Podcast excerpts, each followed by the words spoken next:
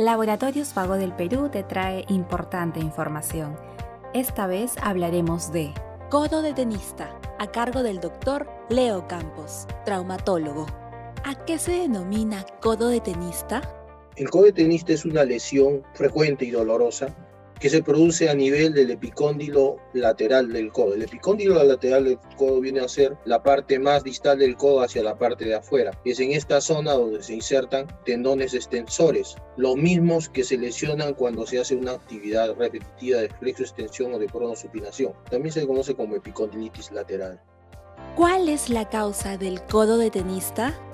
La causa del codo de tenista es producida por una actividad repetitiva de prosupinación y flexo-extensión del codo, como lo hace el jugador de tenis. Eso hace que a nivel del epicóndilo lateral, donde hay un tendón, este se vaya activando, vaya habiendo una tirantez hasta tal punto que puede producir micro desgarros. Estos micro desgarros posteriormente pueden llegar a una calcificación. Esta calcificación y los micro desgarros son lo que produce el dolor a nivel del epicóndilo lateral.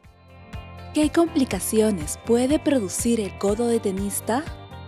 Puede haber mayor dolor, que puede una incapacidad total para realizar alguna actividad laboral, puede tener una sensación de quemazón, puede llegar a las calcificaciones por las infiltraciones frecuentes que a veces realizan, puede llegar también hasta infección, también debido a las infiltraciones frecuentes que uno realiza.